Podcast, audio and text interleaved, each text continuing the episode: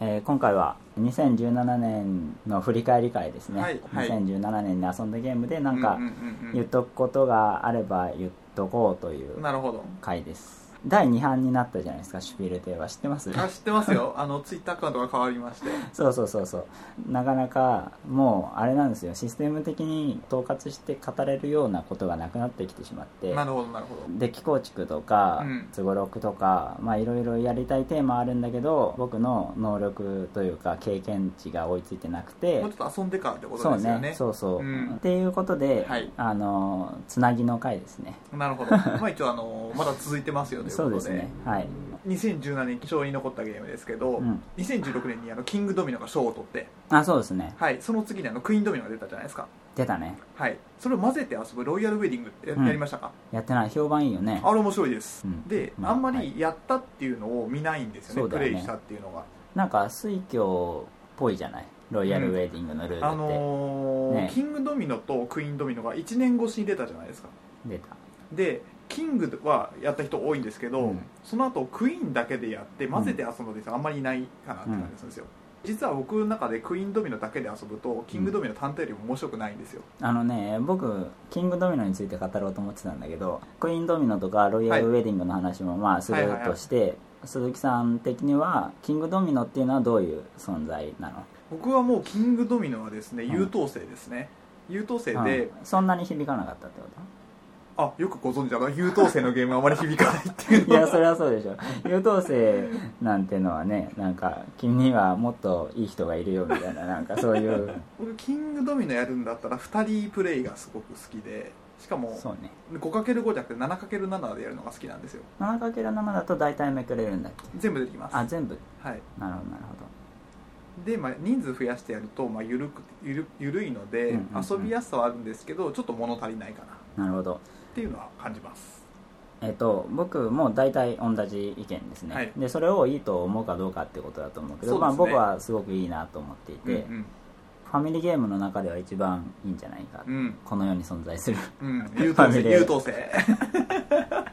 やというのはその、あれってうんと、まあ、3人とか4人で遊ぶはい、時に、うん、キングメイクというか、まあ、お仕事が必要じゃないですかありますねでそれは逆に言えばゲーマーが遊ぶとまた違った側面を見せるってことじゃないですかうんうんうん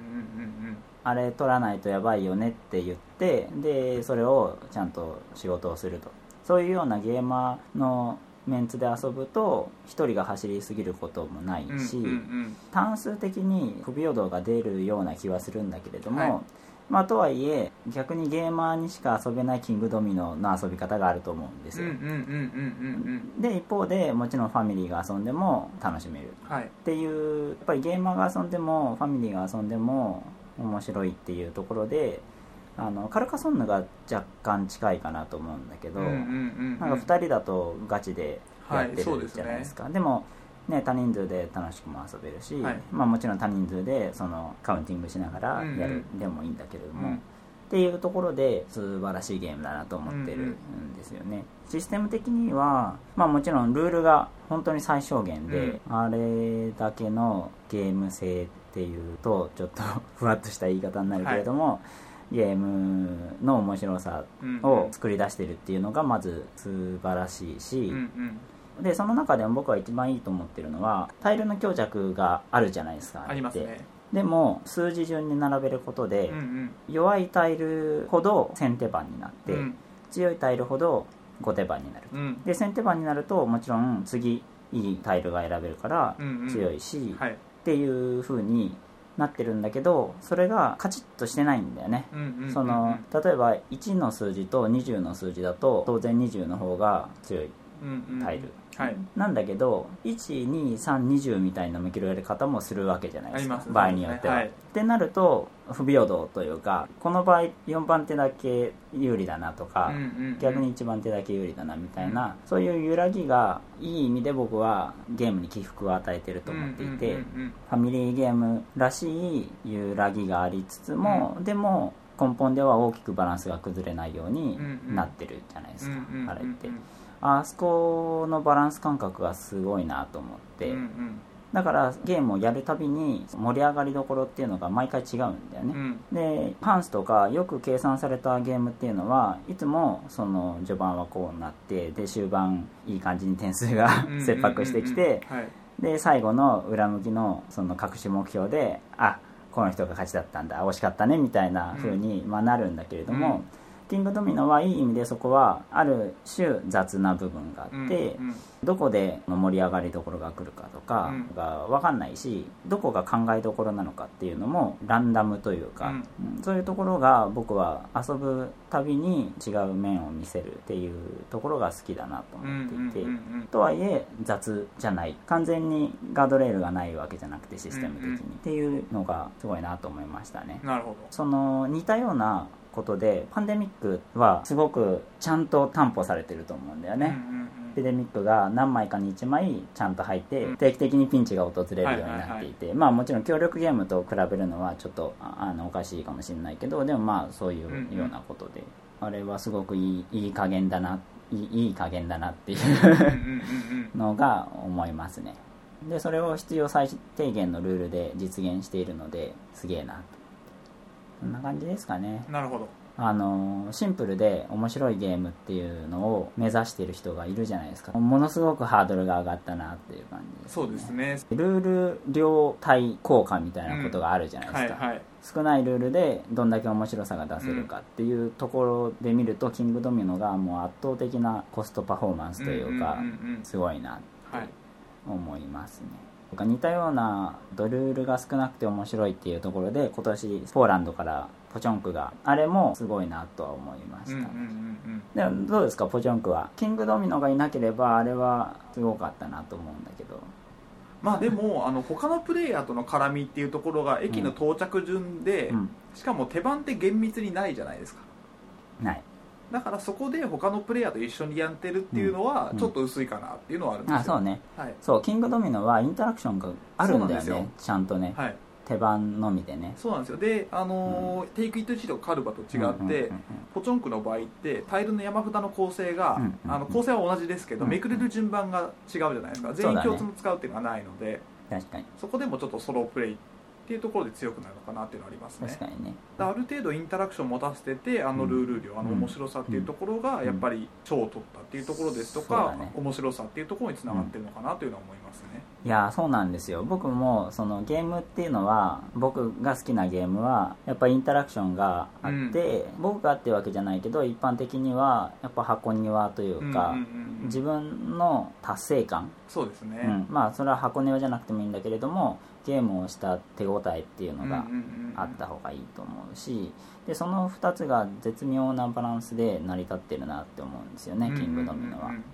インタラクションっていう意味ではその手番順をせるっていうところうんがすごくミニマムな形でキングドミナー表現されてるけれども、これって蒸気の時代とかとやってることは変わんないじゃないですうか、んうんうん手番に、まあ、ワーカープレイスメントとかもそうだけど手番に価値を持たせてそこのやり取りをさせるだけでしっかりしたインタラクションを生み出すっていうところがやっぱり出色の出来だと思いますね。うんうんうんキングドミノね。っていうことでクイーンドミノが出た、えー、とさっきクイーンドミノは、まあ、ちょっといまいちだっていう話だったんですはけいど、、キングドミノと箱庭のサイズ感っていうのは同じなんですよね 5×5 のタイルの中にそのクイーンドミノに加わったその街っていうんですかね、そのタイルが入ってくるのがあるんですけどあると、うんえー街のタイルを購入するみたいなのがあるんですけど、うんさっきもキングドミノで言ったようにそのタイルの裏に番号を振ってあって、若い番号数字の低い方にはその街ってないんですよ、うんキングドミノでいうあの洞窟でしたっけはいはいはいあの黒いうんあのポジションがその街のような形で、うん数字の後半の方にその街の方が出てくるんですけど、うんあのキングドミノやってる時もあったと思うんですけど、うんあの黒いタイルって一部の人しか飛んないようなうん展開になりませんでした、まああの少ないからねそもそもねそうですそうですねうんクイーンドミノでも街の、まあ、建造物とかの効果が入ってくるんですけど、うん後ろの方に入ってて一部の人はあんまり取れないことがある んですようん、一部の人ははいあの、はい 出番がずっと早い方でずっとやってる人については、はでそれでやると、い、うんあのキングドミノとプレイ感変わんないんだけど単純に要素が増えただけみたいなので、うんあでもそれは僕は思うに手番がずっと早いってことはないでしょつまり手番が早い人がそれを取りたくなるほどは強くないってことなのあのやっぱりえっ、とそれとも手番の綾の話いやキングドミノの洞窟みたいな形で、うんうん、たくさん取ってやっぱ強いんですよそのレアなやつそうですってことだよねそうですそうですそうですんうんで街のやつもうんうんたくさん取ってれば強くなるのと、一発でまあまあ強いのっていうのがあってほうほうで取れるタイあの単純にタイルに街のを別のを置くような形なんですけど、うんうんそれも場から購入するって感じなんですよで購入する時にうまいことうん1枚だけでも強いやつが取れればいいんですけど、うんうんそれがない時にうん1枚だけその街の取ってもあんまり強くないっていう形になってしまうことがあってなのでやっぱりキングドミルと同じ地形を増やした方がいいうんまあそれの方が後でそうだね残り強くなるっていうのがあって、でそれでその街のを取りたい人とあんまり取りたくないなとか、うんあんま取んなくてもいいなっていう人がやっぱり分かれるのがあるんですねう、んなるほ どでまあその街の方を取りたい人はクイーンドミノやってるっていう感は出る んですけどはいはい街はまあいらねえなっていう人はうんうんもうキングドミノとあんまり変わらないうん、まあでもそれは別にキングドミノはキングドミノでいいからいいんじゃないのでタイルの構成うがその街がない分他ので点が取りづらくなるんですよでそうなってくると街の方で固めてる人はうんすごく伸びやすいですで他の人はうんあんまりちょっと伸びしろがあんまり高くないかなっていうところがあるんですね、それはだからみんなで街の取り合いをするべきなそんうじそゃないこのをちゃんとバランス取ればいいんですけど、うん、まあまあもちろんねそれはまあお互いのお互いというかまあお思惑があるでしょうからまあねえー、とキングドミノに加えると比べるとクイーンドミノはセッションの質が担保されづらくなってるってことですかクイーンドミノってキングドミノってタイル取ったら置くだけで終わりだったじゃないですか、うクイーンドミノってタイル取った後にその自分が街を置ける人がいる場いる場合は、ん、場から街のタイルを購入するでその購入が終わった後に次の人の番っていう形でうんうん一人の手番の時間が長くなってるんですよ、うんうん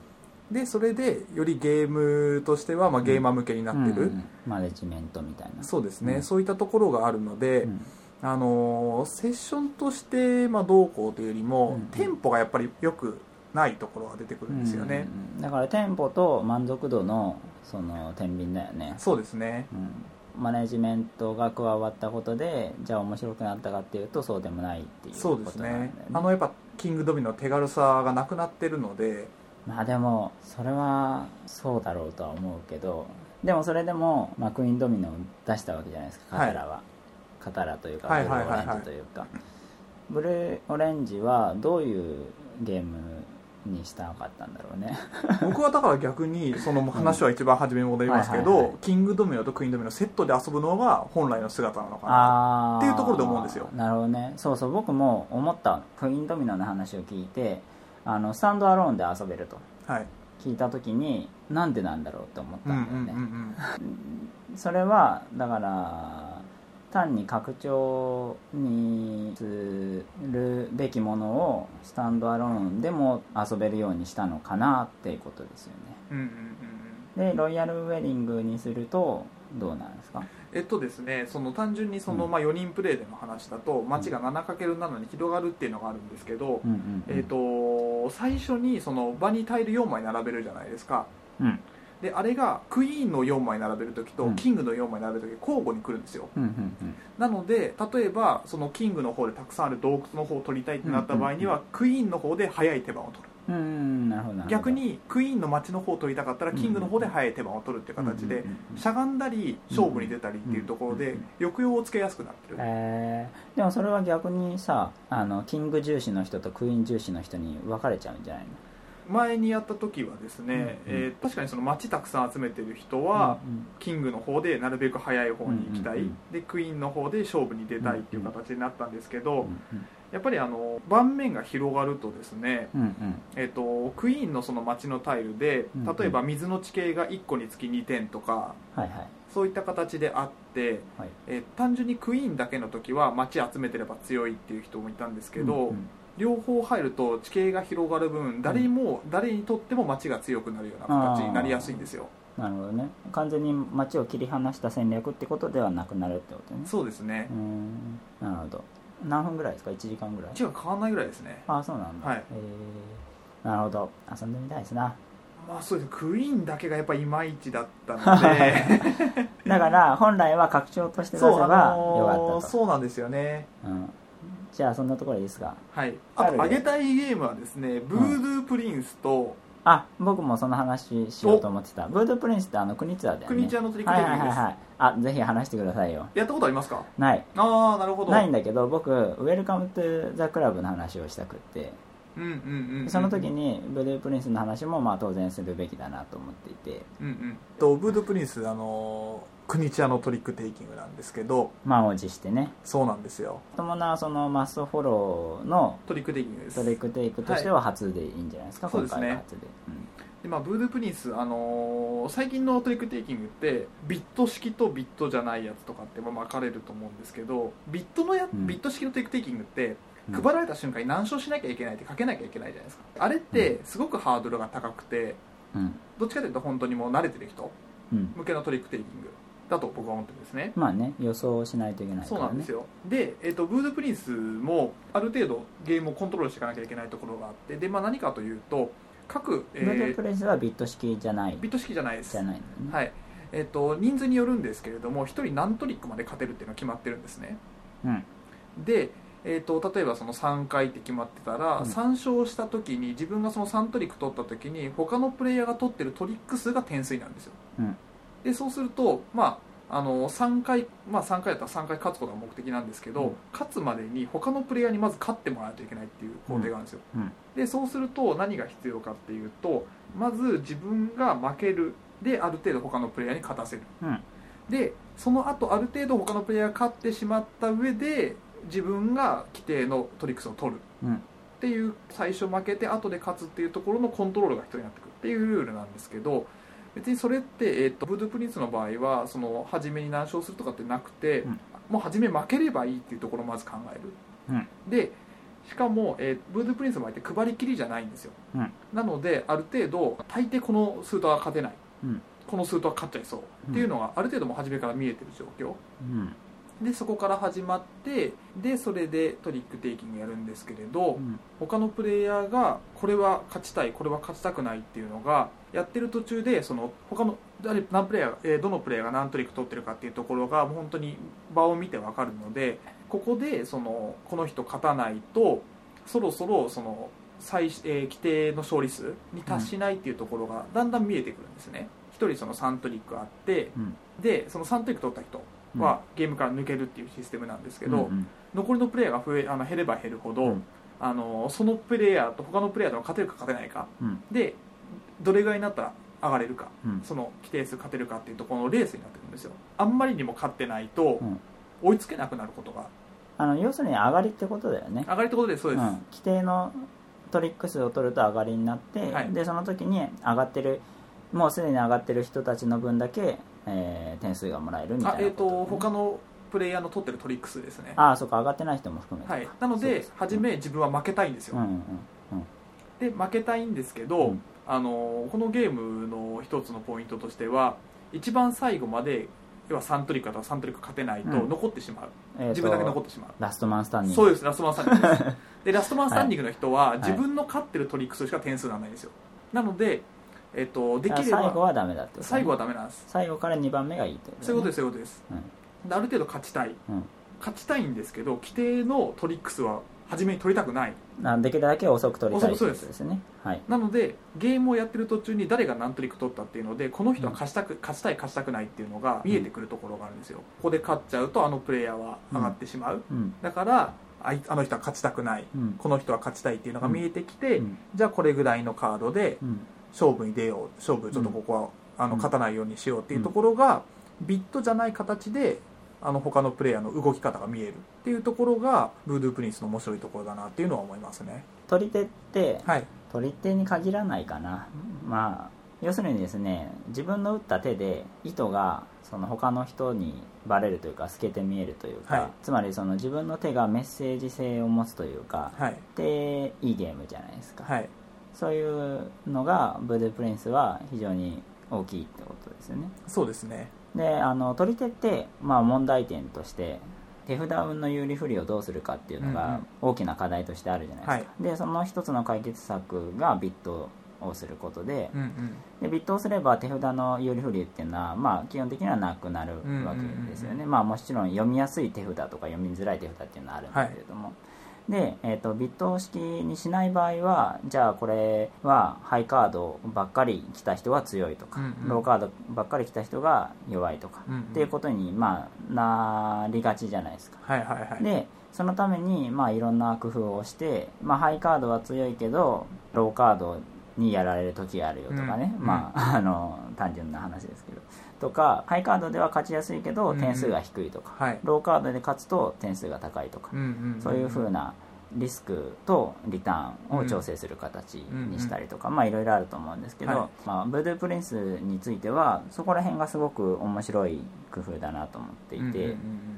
最初のうちはみんなトリック取りたくないわけじゃないですうんかそうですねだから手札が弱い方が良かったりするわけだよね、うんうんでえー逆に手札運が悪くってローカードばっかりであるとうんこうなると、まあ、手札運が悪いという言い方はちょっとあの語弊があるかもしれないけど、うんそうなるとじゃあもう勝ち残っていけないと、うんこのディールうんであればみんながトリック取りたくないって言っている今のうちに上がってしまううんっていう選択ができるわけじゃないですか、だから手札を見てどういうふうに動くべきかそれから、えー最初の数トリックを見て他の人がどういうどこまで踏み込んでいこうとしてるか、うんうんまあ、要するにそのビリは嫌なわけですからうん上がれないっていうのうはんね、そこら辺を推し量るっていう面白みにその手札の揺れを使ってるのがすごく美しいデザインだなと思った次第でありうんうんます、うんだから状況によって、えー強いカードっていうのが変わってくるんだよねうん状うん況というかそのトリックが進むにつれて、はいっていうのが面白いしじゃあそうなるとどうなるかっていうと最後に近づけば近づくほど強いカードが出るわけじゃないでうんうんうんすか、うんうんで例えばまああのごめんカード構成表を知らないからあれだけど例えば、まあ、トランプと似た感じだとすると、はい13が強いとして、はいじゃあ、えー最後の方ってみんな強いカードばっかり出すわけじゃないですかっていうところで盛り上がりどころがちゃんと用意されてるうん盛り上がるようなシステムになってるなぁと僕は遊んでないけど思うわけうんうんです、うんうんどうですかねそこら辺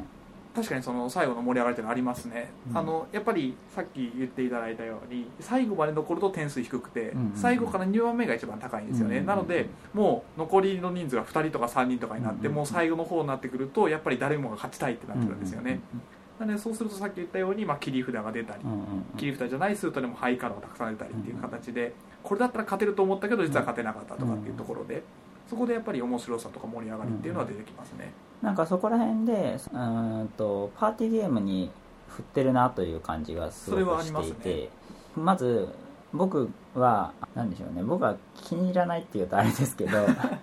僕はあの国津さんにはもっとなんですか論理的なプレイができるようなゲームを作ってほしかったなって思うんですよこのシステムを使うんだったらはいそれに耐えうるゲーム性だと思うんですよねこのメカニクスは得点のねうんうんなんだけど配りきりにしないし特殊カード入れるしまあそうですね、まあまああのそれが面白いと思って作ったんだろうしそれは合ってるんだけど、うんなあまあ僕は遊んでないけれどもまあ面白いゲーム性になってるだろうなとは思うんですよで鈴木さんもまあそう思ってるわけでしょそう思ってるっていうかそう感じたんですよね、For Welcome to the Club は、はいまともなゲームとしてあのシステムを取り組んだわけじゃないですうんか、うんうん、あのシステムにねあれ配り切ったりするんでしたっけあ配りきりですあれは、あガチガチですねうんうん、というか本来あるべき姿だとそ思ううでけすどねそうですね うん、むしろ国際緩いなと思ったけうど、んそうですね、うんもちろん配り切りも考えたとは思うんだけど、うんうん国津は、はいだからなんかある種断念したのかなと僕は思うんですよね、だまあ断念したっていうか今まで取り手を作ってこなかったっていうのはそういうことなのかなとも思う思うんだけど、配りきりのマストフォローの取り手って人を選ぶというか、真面目にプレイしないと成り立たない部分あるじゃないですそうですかねまあ、カウンティングとかも含めてね、だから国ツは国ツって商業デザイナーじゃないですか、商業デザインとして取り手を作る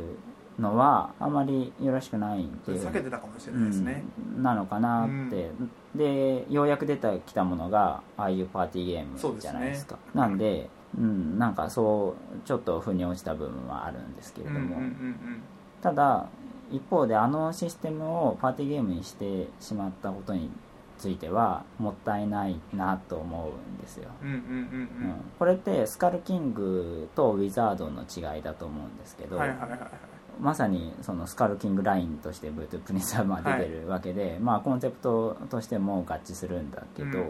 それはだからシュミットだっけシュミッあれトねですシュミットでシそうュミットですねスカルキングうんバンパイアクイーンブルーデプリンスっていううん流ヴァンれパイアクリーンを僕はやってないんだけどやりましたウシトロバってやったとことありますあはいはいはいあれですああリメイクだっけはいあのあれをちょっとだけ書いたやつですなるほどねなるほどいやあれかあれはいいゲームだと思うけどちょっと記憶にないなちょっとうろ覚えですけど牛だかロバのカードあるじゃないですかわるうんあれが両面同じデザインで手札に入る形になってるっていうところの違いぐらいですうん、いやでもなんかそれがねうまくうん起伏を呼んでいていいゲームだなと思った記憶はあるんですがあまり覚えてないはいじゃあシュミットの要請もあるのかなだから多分そうですうね、んそんな感じでパーティーゲーうムそうだね系のゲームですね、うん、で一方これは日本人のデザイナーがクニッツァーと全く同じ発想でまともにゲーマーズゲームっていう、まあ取り手のことでゲーマーズゲームってはいあんまり言わないと思うけどまあまとうな取り手として、えー作ったわけですよ「ウはいェルカム・トゥ・ザ・クラブ」をねうんこれはなんか単純に僕は嬉しくてクニッツァーレベルだなと思ったわけです、うんうんうんうんちょっとゲームが違うだけですもんね、うん、日本人の発想まあ日本人っていうのは主語が大きすぎるけれど もでもドイツ水準なわけです、よはい、世そう界ですね水日準なわ本けです人からその国チャレベルのゲームができ出てきたってののことで発すよね想があ,、うんうんあったと、うんうん、ただやっぱり「ウェルカム・トゥ・ザ・クラブ」は確かに盛り上がりどころは少ないうん うん、ちゃんちゃんとしたゲームで TTP 賞に応募されたゲームで,、であのルールも公開されてるので、うんまあ、皆さん遊べると思うんですけどやっぱり確かに遊んだ時に、まあ、これは対象ではないなとは思ったのは確かでそこら辺クニッツァーはパーティーゲームに振ってちゃんと面白いゲームとして着地させたっていう意味でやっぱり素晴らしい手腕だなとは思ったんですけど。うんうんうんまあでも「ウェルカム・トゥ・ザ・クラブ」も素晴らしいゲームだとは思いましたねあんまりいい印象じゃなかったウェルカムトゥザカイブですか、うんそうであの TTP 賞のゲームいくつか遊んだんですけど、やっぱりあの対象とったあののイメージが強いですねあのはあ話それますけど、はいはいはいはいどういうシステムなのあのはですねあのトランプ4数とあるじゃないですかある、でそのスートで、まあ、4枚取るのが、うん取るのを3枚取るの2枚取るの1枚取るのっていうのがもうゲーム中決ま決まってるというかそれはん枚数枚数ですトリトリックを最終的に取った時にそれぞれがそうです4スートのうちの1スートが4枚うんうんどれかのスートが3枚、うんうんどれか2枚どれか1枚っていう形で、うんうんもうそれぞれ4枚3枚2枚1枚取ってくださいよってもう全員決められてるんです、うんでそれ以上取っちゃうとマイナスになるみたいなことそうですねマイナスだったような気がしますで、うんうんトリックテイキングやるんですけど、まあ、うんうんマストフォローなんですけうど、んトリックの中で一番強かった人うんうんは場に出てるカードのうち1枚を取る あールール読んだわ2位の人は残ったうちの2枚を取らなきゃいけないはいはいはいはいあのー、メイフォローでよくあるピックの仕方だよねメイフォローっていうか、まあ、あの人がよくやってるって知略悪そうね略ですよねなるほでどそれをまあマストフォローでやるっていうところですねでない時はござらぬゆえって言ってますまあそれは置いといてはいはいでそれはでもそそれはなんでさあの小皿の湯の絵はあるのそれはもう時代の話もうテーマとかそういう話ですよ本当そこにでもシステム的な意味を見出すこともできるんでしょまああできないのねちゃんとないでないそのすると、うんもうカードないですよっていうところを、うんまうあんちゃんと口で言ってそれはなんか手札を公開するとかじゃなないいですねそうですあーちゃんはないい、マストフォローなないんですけってどことなねかった時はそれ言ってちゃんと持ってないですよ周りもわかるような感じじゃあ丸太式だ丸太式か まなあんかでもその、僕はあのあので面白いなと思ったのは2トリックの中で2を決めさせる意味があること適当なああーの1が決まはったいはいは後い適当なカードをディスカードすればいいやってシステムじゃないんですようん分そこがすごく面白いなって思いましたねかったっていうまあちょ っと話はそれてしまったんですけどでまああれがすごく面白かったイメージがあって、それはさまた話がずれてるところに戻すけ どああのどどうしてさあの面白いのそのディスカードはいの概念が薄くなってるからってこと最後まで勝負ができるというかそのカードを出すどんな時もカードを出すことに意味があるからあのは手応えがあって面白いってことこう4枚3枚2枚1枚って決まってるっていうふうな話だったと思うんですけどあったそういうことかなので手札の状況でどこに置くはいはっていういのははいそこでも見えてくるんですよ、なるほあどの人まだハート勝てんのかとかうんうんうんうんうんうんなるほどじゃあ最初に強いハートを出してハートを取ったにそもうかでかわらず1枚ととえそれさ4はい枚欄とかいうのはバレてんの、バレてますじゃあハもうーそトをこでもう1234って必ずうんうんうんそのな流れで置いてくださいって言うんですよ、じゃあ強いカード1枚出してじゃあそれを1枚のところに出したらもうほ他は弱いんだなとかそうですねもうああのスートはないんだなとかわっていうのがかるわかはいるでも確かにそれはある種の箱庭感があっていいでそうすそうねそうなので、あのーあの人にでもあのスートいらないんだで時にピョッと差し込んだりとかできたりするんですよなるほどねわかりました確かに面白そうで話を戻しますと何でしたっけブーデープリンスの話ウだっェけルカムああウトゥェザクラルブカム・トそうゥ・ザ・クラブねいやちょっとやっぱり淡白だなとは思いました、ね、そうなんですよねなんかあんまりそう、うん淡白で印象残んなかったのかな、うんでもつまんないとか、うんなんかあんまりいいだなっていうのは思わなかったですね、いや僕はややってというかルールを聞いた時点ですごいなと思ってでやってあのいや面白いんですけど2が面白いっていう感じのそうなんかもう一回やりたいって感じじゃなかったんですよねまあでもそもそも取り手なんていうものはもう一回やりたいも何ももう10回ぐらいやるべきだと思うけど あじゃあいじゃあいあの1ゲームを何ラウンドかって話ですはいはいまあでも僕もそんなに回数やってないんで、はいちょっとちゃんとやっぱりさみんなが分かってないとセッションが成り立たないじゃないですか、はい取り手って、はいだからなんかもうちょっとやってみたいなとは思ってるんですけどウェルカム・トゥ・ザ・クラブも、はいまああの最初に言ったかどうかは忘れましたけど、まあ、要するにそのシステム的にピックアップして一言言う必要があるなというゲームを今回言ってるので、はいまあ、そういう意味で国チア水準のルールのアイデアが出せる日本人がいるぞということをこれ以上ない形で明らかにしたわけですよ、うんうんうんうんそれがすごく嬉しいことだし、うんうんうんあのま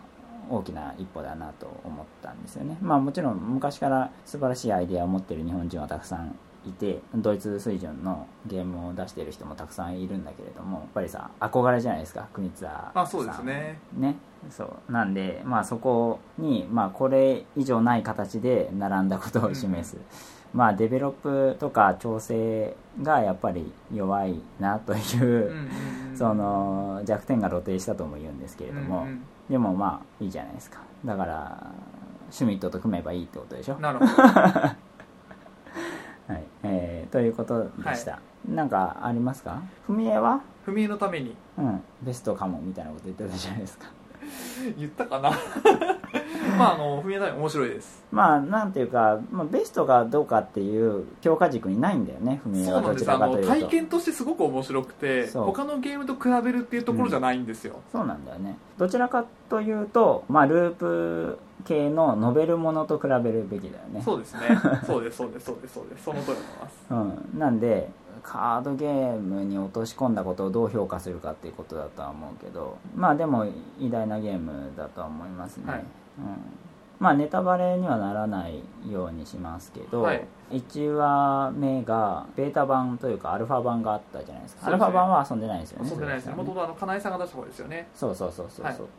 であの時点でいやこれはすごいなと思ったんですけど、うんうんうんワンドローが出したことでアルファ版の時って能力は伏せられてなかったんですよだからある程度こうするのかなみたいな感じうんうんうんうんでやれたんですけど、はいその能力を知るっていうことがやっぱり楽しいじゃないですかうんうんっていうところでこのスリーブに入れて最初隠すっていうのは素晴らしいアイすデごいアですだよな初とめ思ていましたうんそのキャラクターの特徴しか書いてないですもんねそうそうそうそうそうだからそれが逆にそのフレーバーともあのすごく一致していてだからなんかこれを渡した方がいいんじゃないかとかそうそうそうそうねこのそう人ですねはいない方がいいんじゃないかとうかんっていうのをまずはフレーバーから判断するっていうところがあるしそうですねうん、まあ事件を解決する上でもそこら辺がすごくうまく乗っていてシステム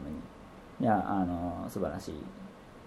ですね不明のためにの素晴らしいところはですねシステ ム的にねシステム的に素晴らしいというかまあまあまあいいかえっと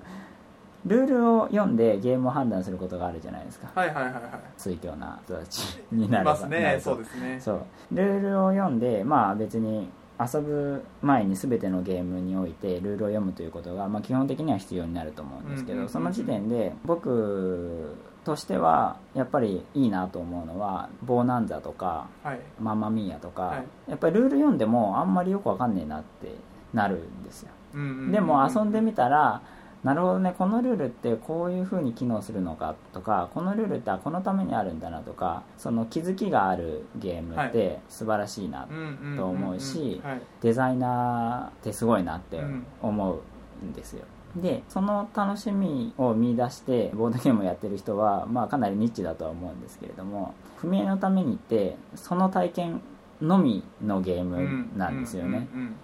全てのカードに、まあ、何かしらの能力というか、まあ、処理が書いてあるわけででも初見で見た時に1枚ずつさっき言ったようにその能力が出してみるまでわからないので1枚ずつあこういう能力なんだなとかあこういう効果があるんだなっていうふうに確認するんだけどでもそれ意味わかんないですよね あのこのカードを出したら相手の捨て札に送るとかなんで相手の捨て札に送る意味があるんだろうって思うわけですようんそうですねでもそれが次第にハグル的でもあるけれども、はいはいはいはい断片的なルールがどんどんどんどん増えていって、であなるほどこのカードってこのカードのためにあるんだなとかこれを組み合わせればいいんだなっていう気づきが面白いですよね、うんうんうんそれが不明のためにの正体というか、だと思うんですけどそこら辺の体験をあの存分にさせてくれるっていうのが、まあ、謎解きっぽい感じもあるうんけどそうですねまあ、論理パズルというか、はいそこら辺が非常に論理的なゲームですよねでかつフレーバーがものすごく重いゲームなのうんで、うんうんうんすごいいびつででも成り立っていて異質 ですね そうだからなんか評価できないですよねうんうん、素晴らしいゲームだと思いますねで1話目が面白くってなるほどなと思ってでシナリオ2をやるとまた全然違う面白さでうんアルファ版の時は1話しか考えてなかったはずなのにその2話目でも新しいこういう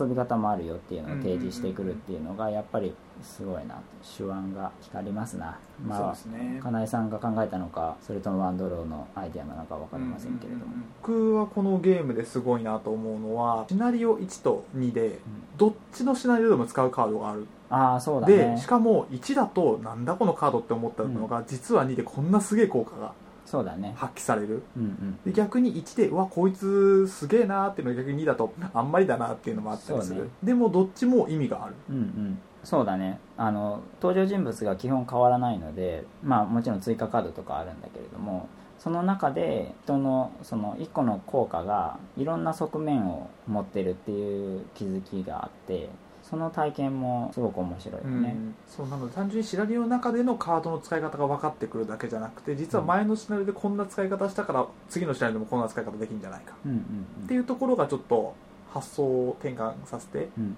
うん遊べるっていうのも体験として面白いなというのは思いますそうだね、まあ、とはいえじゃあこうしたらいいんだろうなって分かったとするじゃないですかはい、その後結構運が絡んできていていやでもこれはもう繰り返しやってもう運が悪かったら終わりでいいと思いますよまあまあいいんだけどいいけど結構ハードだよね多分ですあの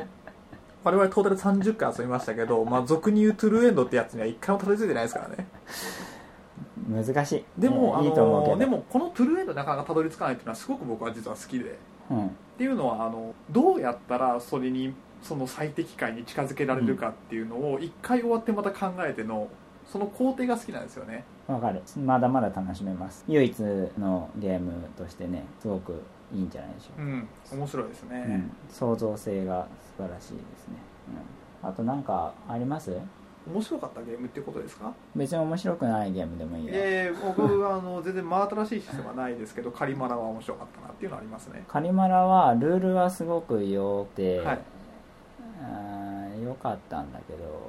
面白かったかっていうとそうでもなかったんだよね僕は次どこの決算が起きるってある程度見えてるのはちょっと古いですけどドーラのクレタっはいはいはい、てわかります、クレタってそういうゲームだったっけあくそういうゲームはい、どこでマジョリティ争いが起きるかっていうのがある程度先まで見えてるのうでんそれに合わせて駒を動かしたりするっていうのがそうですねあのいやわかりますあのね僕もあれ全部いいと思ってるんだけ どルール的にはねあでもあれかな重ねるっていう部分もまあもちろんアイディアとしてはいいんだけどカリマラアクションのアクションのコマのことですかそうそうそうそうはいはいはいはいはいでもさ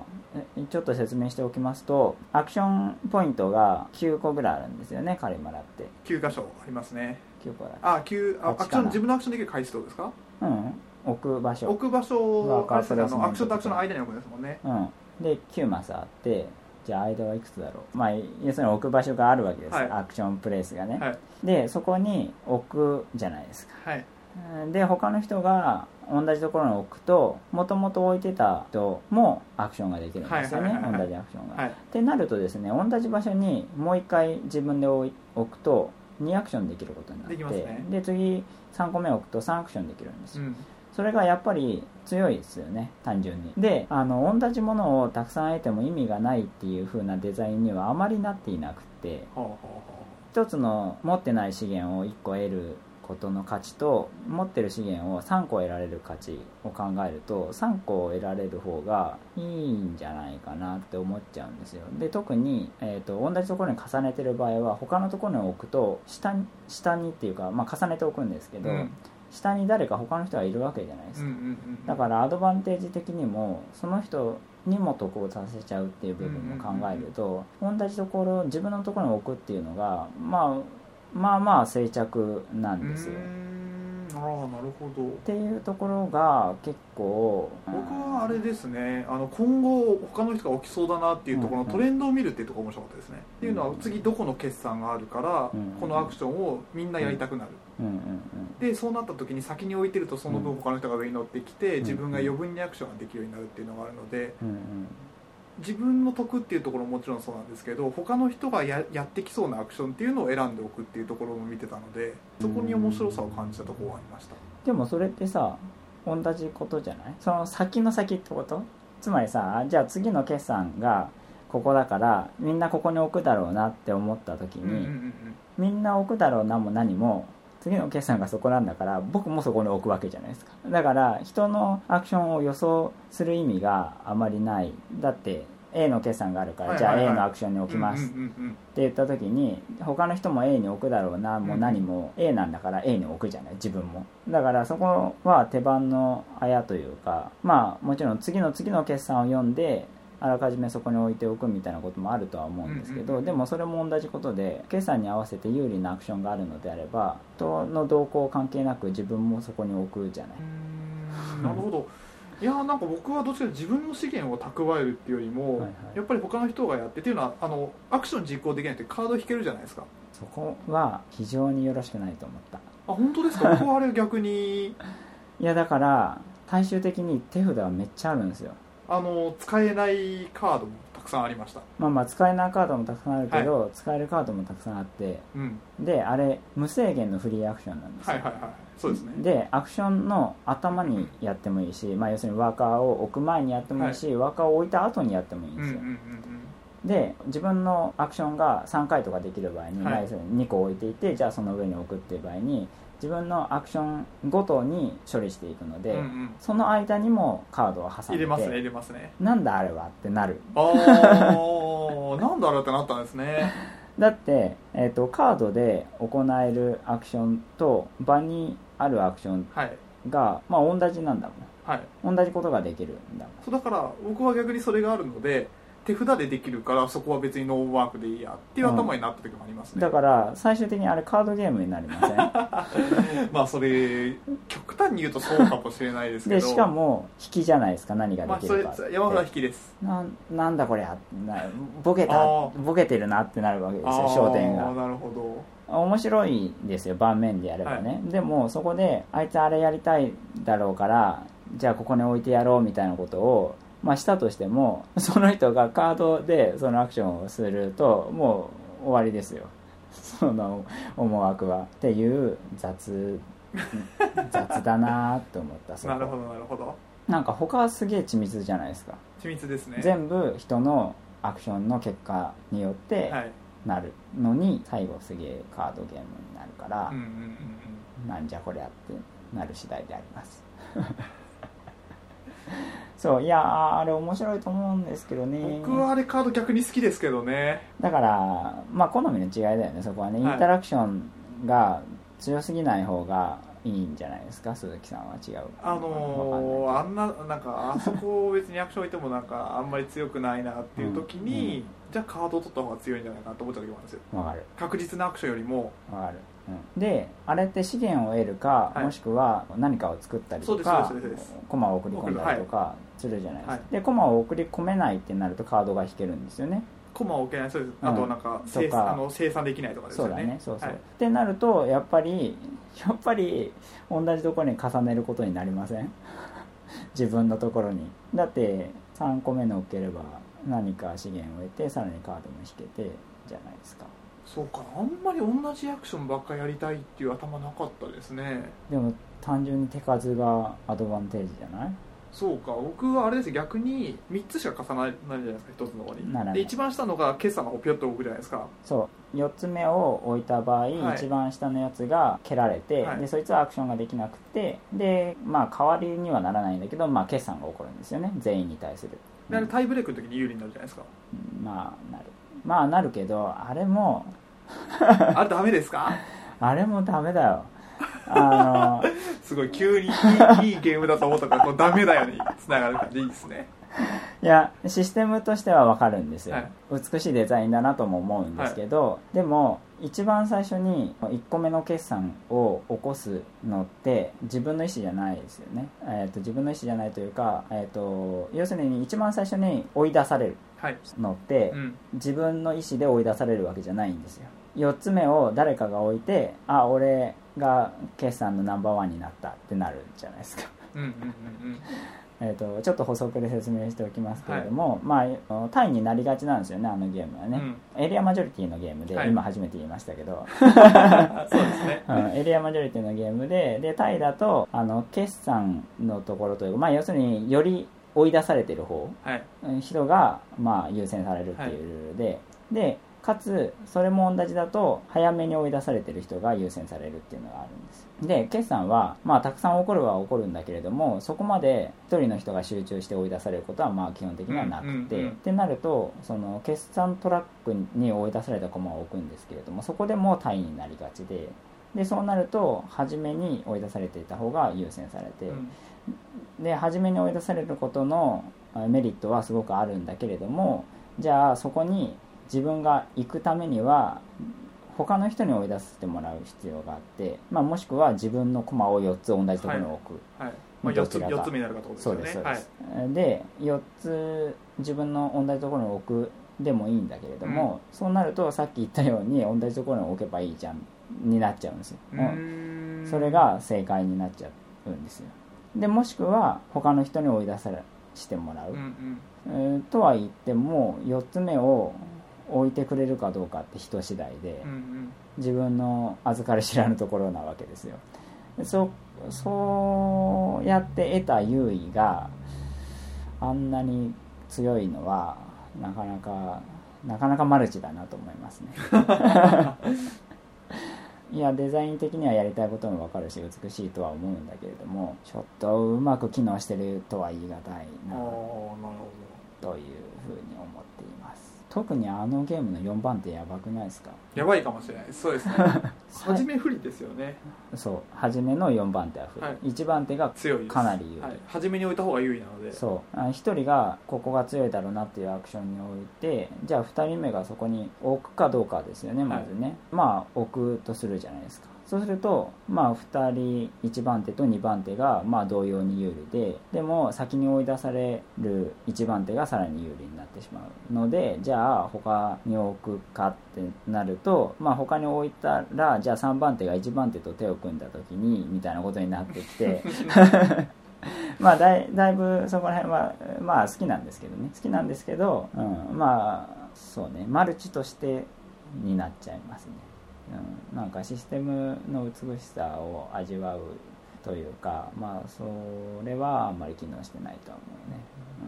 うん、で結局マルチになるんだったらもうイントリーゲになっちゃうじゃんってことになるわけでなんかシステムがあんだけうまくいってるのに結局やることがマルチだとなんかもったいないなマルチもしくはカードゲームだともったいないなと思う そんな印象ですねバリマラはあのでもまあ骨格としては非常に良くてで全然悪いゲームではないんだけれどもなんかシステムの敵がセッションの質にうまくつながってるかっていうとそうでもないなとは思いますね、あまあ十分な水準にあって遊べば面白いゲームだとは思うんですけど、うんうんうん他に何かありますか面白かったやつをです かなん なんでもいいよつまんなかったですけどあと今のところ鈴木さんが面白いっていうゲームをあの僕がそうでもないっていういいじゃないですタイかそういうの面白いじゃないですかプ 僕何について語ろうと思ってたんだっけなジェンテスあチェンテスねおいいじゃないですかチェンテスもそうでもないゲームですね